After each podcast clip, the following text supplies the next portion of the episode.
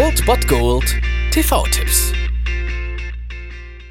Tagesagt und moin, hier ist wieder euer Filmkonsigliere Margie und wenn ihr auf Fremdschämen TV von RTL verzichten könnt, aber mal wieder Bock auf einen anständigen Film habt, dann hab ich vielleicht genau das Richtige für euch, denn hier kommt mein Filmtipp des Tages. Schäfer nach innen geflankt, Kopfball, abgewehrt, aus dem Hintergrund müsste Rahn schießen. Rahn schießt, Tor, Tor, Tor, Tor!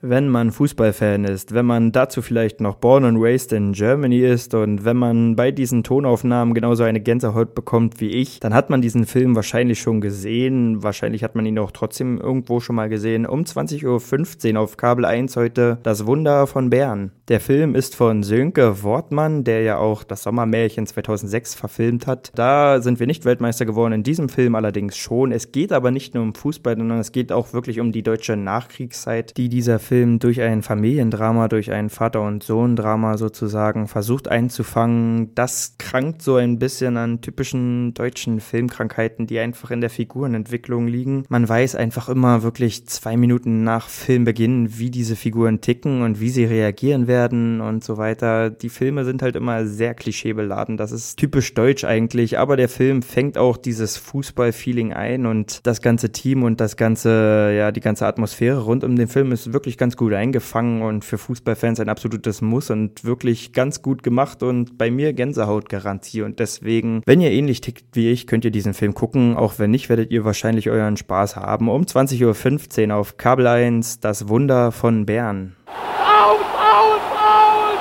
aus! Das Spiel ist aus!